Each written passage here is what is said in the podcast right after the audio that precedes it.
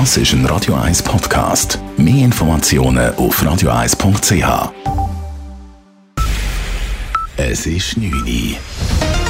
Radio 1, der Tag in 3 Minuten. Mit dem Marco Huber.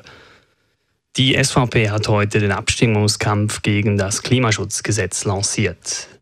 Sie hält das neue Gesetz für zu teuer und zu extrem und spricht daher von einem Stromfressergesetz, da dieses den Strommangel verschärfe, statt ihn zu bekämpfen.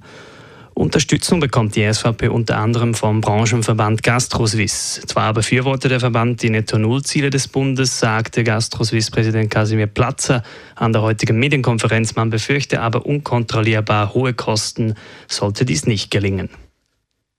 Für den Fall, dass die Ziele verfehlt werden, braucht die Schweiz den notwendigen Handlungsspielraum, auf fossile Energieträger zurückgreifen zu können.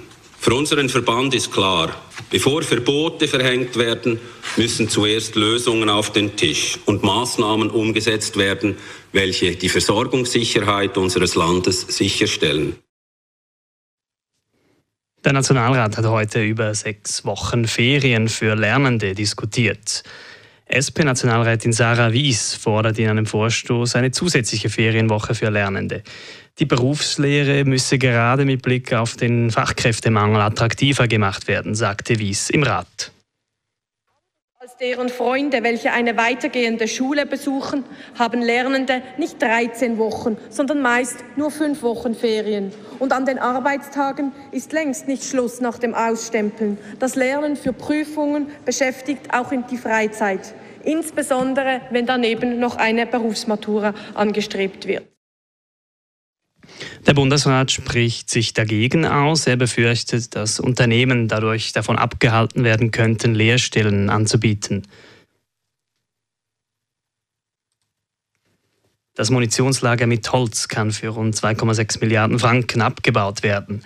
Der Nationalrat hat sich für einen Verpflichtungskredit ausgesprochen. Die SVP beantragte, den Kredit an den Bundesrat zurückzuweisen, damit dieser nochmals genauere Abklärung unternimmt.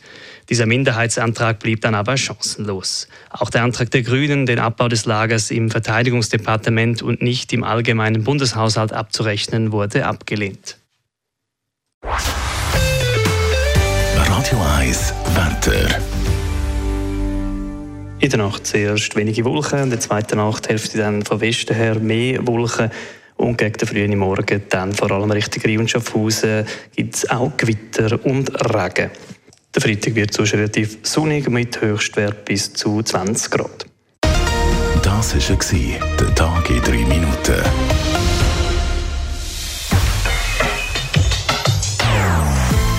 Nonstop.